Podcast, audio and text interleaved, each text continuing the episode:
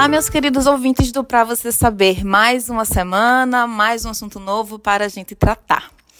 E nesta semana, a gente vai falar sobre um tema que pouca gente reconhece, que pouca gente explora: as mulheres na ciência.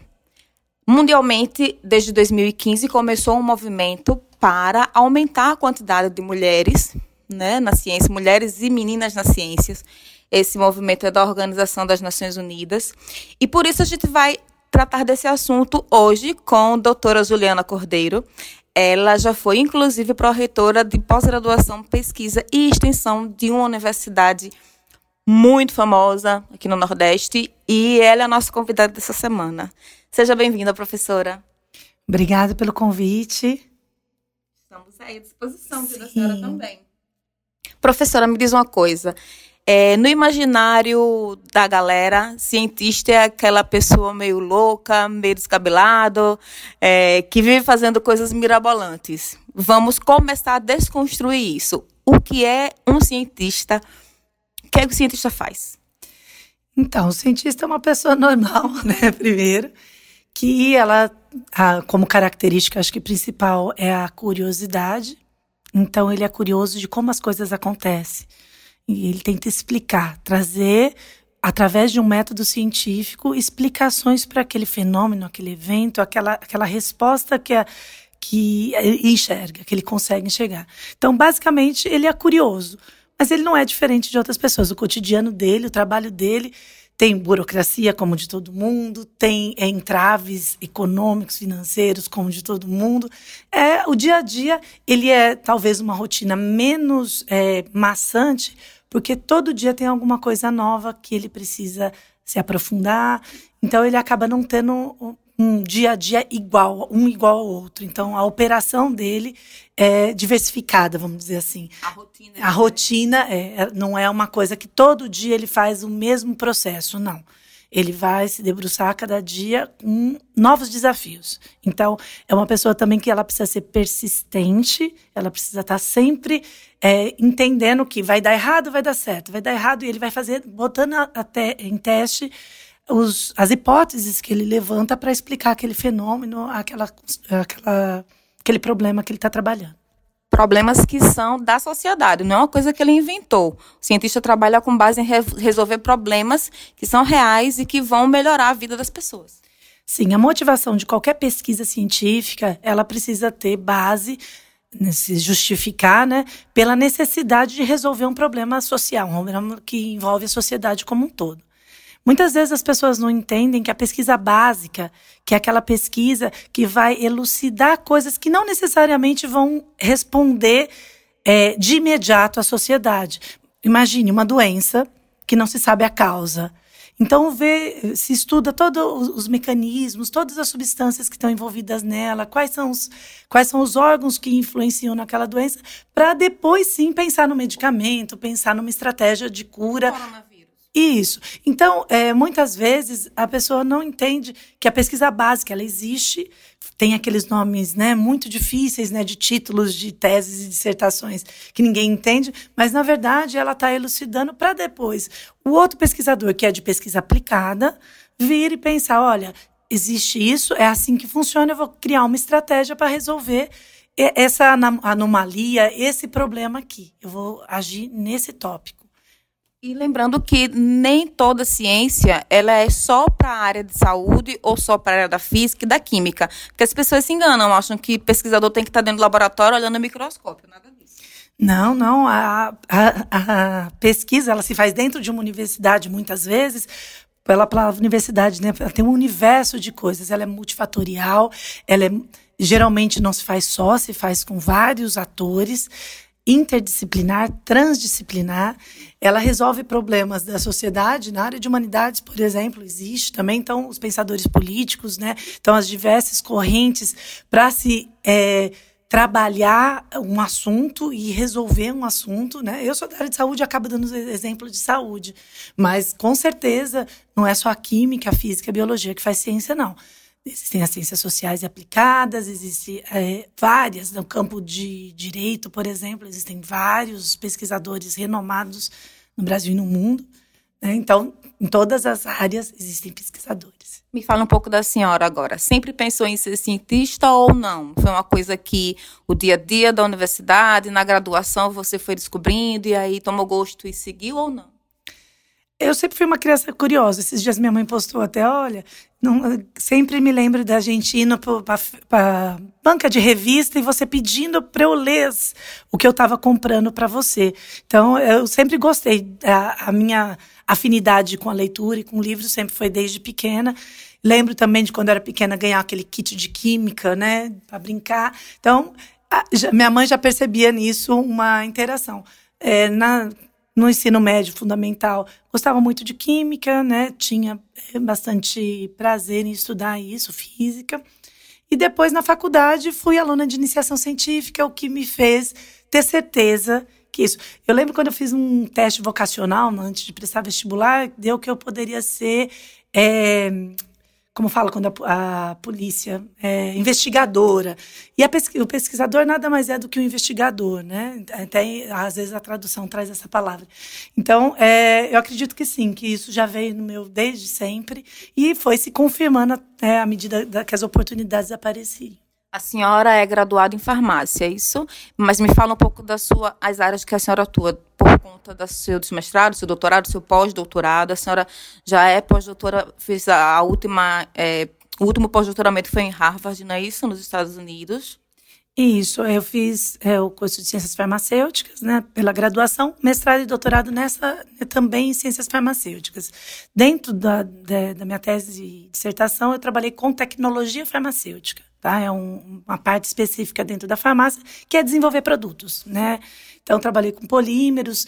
Aí, como eu tinha um viés de trabalhar com é, polímeros naturais, que a gente chama de biopolímero, quando eu estava aqui, fui contratada na universidade, me chamaram para fazer parte de um grupo de pesquisa aqui na universidade que trabalhava num campo de produtos naturais, né? E aqui no Nordeste existe uma, um, pesquisadores muito é, renomados que trabalham com, com a parte da biodiversidade brasileira. E aí eu me inseri, fui conhecendo as pessoas e fui ampliando o meu campo de atuação. Então, hoje eu trabalho, além dos meus biopolímeros, eu trabalho também com produtos naturais extraídos de planta, desenvolvendo produtos para resolver algum problema, é, alguma doença, algum problema da sociedade. O seu carro-chefe de pesquisa é o própolis, não é isso? Um dos, na verdade. Me fale um pouco dessa questão dos produtos aqui da região Nordeste de Sergipe, própolis. O que é que a senhora já descobriu que pode ser falado? Porque a gente sabe que nem tudo pode, porque existe a questão da patente, o sigilo né, de, de fabricação. Então, é, a própolis ela veio em 2006, quando eu entrei no programa. Um colega já trabalhava, ele era então biólogo, né? Então trabalhava com as questões das abelhas. E ele falou: Juliana, tem um produto bem interessante que é a própolis vermelha, que é produzido no, no Baixo São Francisco, lá na região de Brejo Grande, em Sergipe. E Alagoas também produz. E aí fui conhecer um pouquinho mais e vi que tinha inúmeras propriedades, né? E aí, com os outros colegas do programa que fazem diferentes modelos biológicos antitumoral, é, cicatrização, a gente foi trabalhando em diferentes modelos, gastoproteção. Então, a própolis vermelha já mostra resposta por diversos, é, em diversos modelos de ensaios em animais, que a gente chama de ensaios pré-clínicos.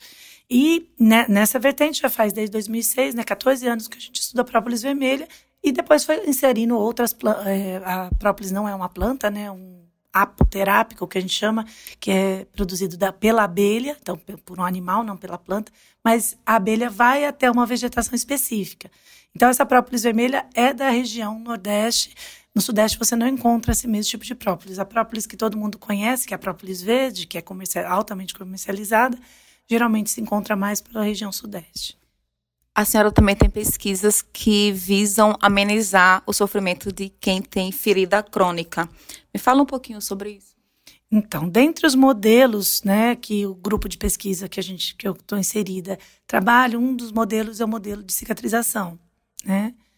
Então, o professor Ricardo, que é patologista, ele desenvolveu um modelo, então ele trabalha, a gente trabalha aplicando meus produtos dentro desse dessa ferida. E é, a partir de 2014, a gente teve um dos, né, que é o Barbatimão, que eu tenho falado ultimamente mais, porque a gente está andando a está fazendo alguns desdobramentos dessa pesquisa. Ela ele tem um potencial cicatrizante muito legal. E a gente faz com os ratinhos, né? Os animais, animais saudáveis. A gente faz a ferida e tenta ver o tempo de cicatrização. E aí a gente resolveu fazer um ensaio clínico, que é ensaio em humanos, né? Os testes em humanos. E aí essa membrana polimérica contendo esse produto natural está sendo testada agora em humanos no ensaio clínico. E tem dado resultado? Tem, a gente está fazendo, já está fazendo com pés diabéticos, que é um paciente que tem uma cicatrização complicada, ele não é como um paciente normal que rapidamente cicatriza. Então nós escolhemos uma uma parte da população que sofre muito com esse tipo de problema porque geralmente ela infecciona, é no pé, então a pessoa tem problema de mobilidade, problema de sair de casa, então a qualidade de vida cai muito. E é um local onde você tem sujeira, né? É fácil sujar, infeccionar. Então, a gente tem trabalhado com esse perfil de paciente e o resultado que tem apresentado inicialmente está sendo muito, muito legal. Qual é a opinião da senhora a respeito dessa, dessa campanha da, da ONU com relação às mulheres e meninas na ciência. Realmente precisa desse incentivo, existe muita. Uma pesquisa apontou que basicamente 28% de todos os pesquisadores do mundo são mulheres. É um número pequeno ainda? É, se você for pensar que metade da população mundial é mulher, ainda a gente está aquém do que deveria.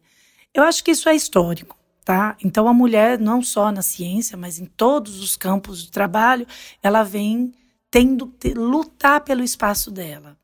Existem a mulher, além de poder exercer várias profissões, ela ainda tem a parte da, de ser mãe. Então, em algum momento, ela interrompe aquele progresso, aquele processo que ela está para se voltar ao a, a, cuidar do corpo dela, a cuidar da cria dela. Então é, é, então é uma luta, é uma luta constante e é necessário sim você lembrar que você pode ser o que você quiser ou que a sua percepção mostra, o caminho que você tem que seguir. É, eu acho que campanhas como essa, como outras que já fizeram em outros temas, são importantíssimas, porque às vezes a mulher não acredita no que ela pode. Eu acho que é tanto não, não, não pode, não é para você, se era de homem, que acaba, de certa forma, interiorizando isso, né? Isso, é isso é, é, geral, né? Mas assim, os dados mostram que nas universidades a gente tem mais mulheres do que homens, então isso tá para virar, né? Outro dia eu estava numa reunião onde eu ainda brinquei, eu falei: "Nossa, só tem eu de mulher nessa mesa, uma mesa acho que tinha 20 pessoas no restaurante, no almoço de negócios".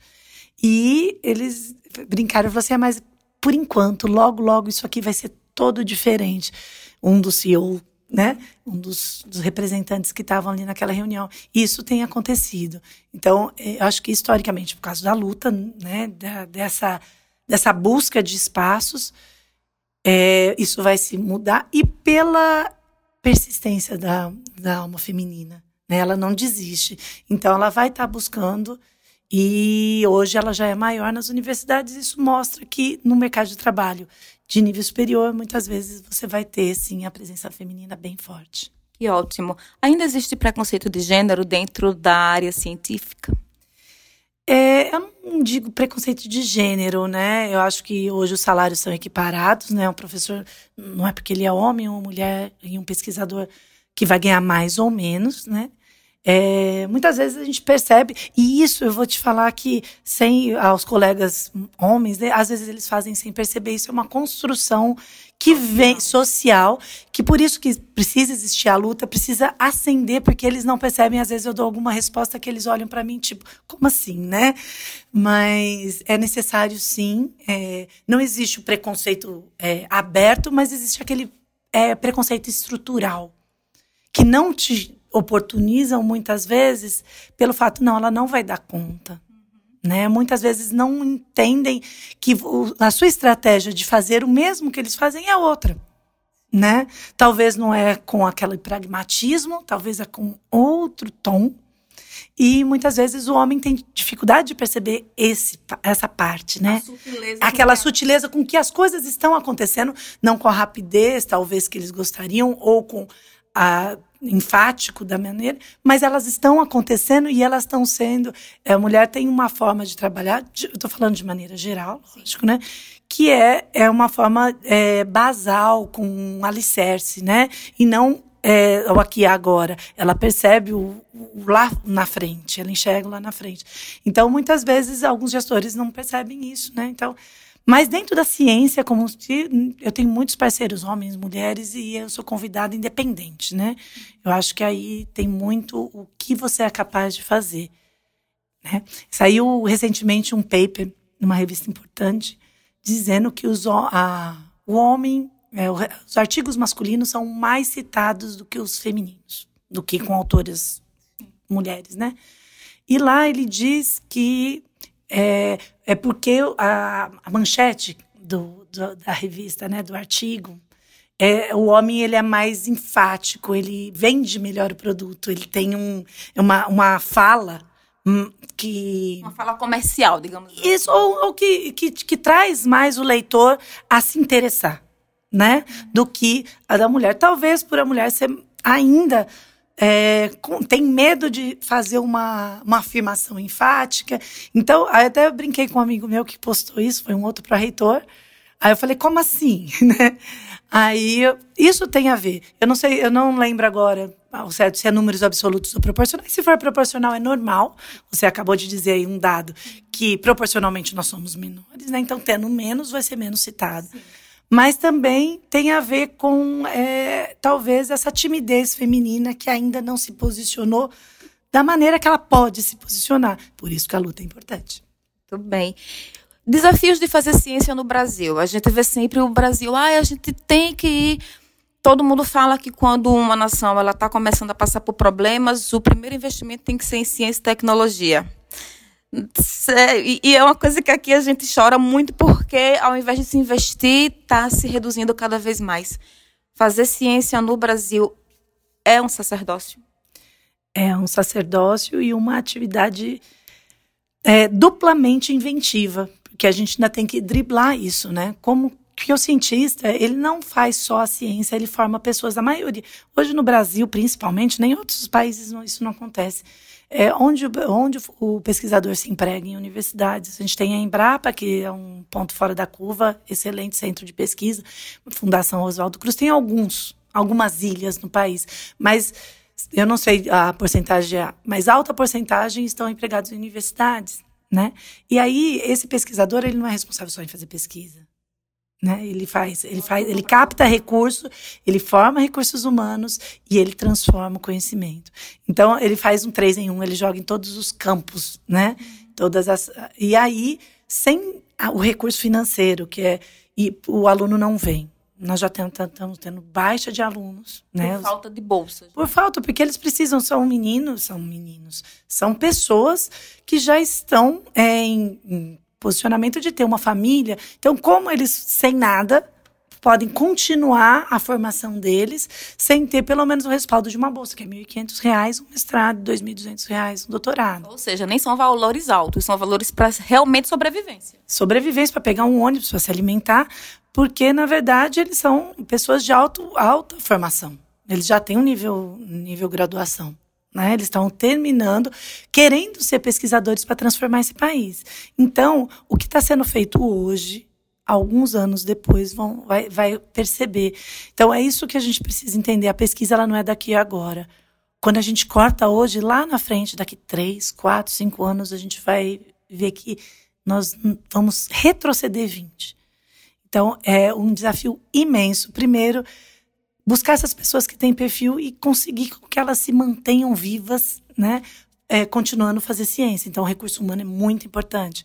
E também tem um recurso de insumo, né? Eu preciso comprar. Então, por exemplo, o problema da China, eu estou com reagentes que não chegaram. Né? Isso está impactando o mundo todo, de todas as formas. Então, mesmo às vezes tendo dinheiro, eu não consigo fazer a pesquisa porque eu tenho um reagente que não chegou. Então, é, a pesquisa ela existe como um, uma unidade econômica, vamos dizer, é, que não é aqui e agora, é a longo prazo, mas ela é impactada, sim, por todo esse processo, seja deletério né, de fomento estadual, seja um. um é, a gente também, no Brasil, a gente não tem empresários que fomentem pesquisa, que queiram, olha, contratar. Eu sou desenvolvedora de produto. É, chegar e falar assim: olha, desenvolve isso para mim. É porque é muito mais barato você ter um instituto de pesquisa, uma universidade que desenvolva, do que você ter um centro de desenvolvimento na sua empresa, quando a empresa é menor. Sim. Mas o empresário. Mas eles ainda... querem para ontem, né? Para ontem. E o empresário ainda não tem, brasileiro ainda não tem essa cabeça, né? Por quê? É, existem uma série de motivos, eles também pagam uma série de impostos, enfim, eles têm uma série de compromissos que eles não enxergam isso, se eles, é, que a inovação vai fazer a diferença. Então, por isso que ainda é do governo a responsabilidade de virar a chave. E países como Singapura, vários países viraram a chave porque a ciência e tecnologia, houve investimento em ciência e tecnologia e também em educação. Então, nas duas pontas aí, o pesquisador está como centro. A senhora se veria fazendo outra coisa da sua vida?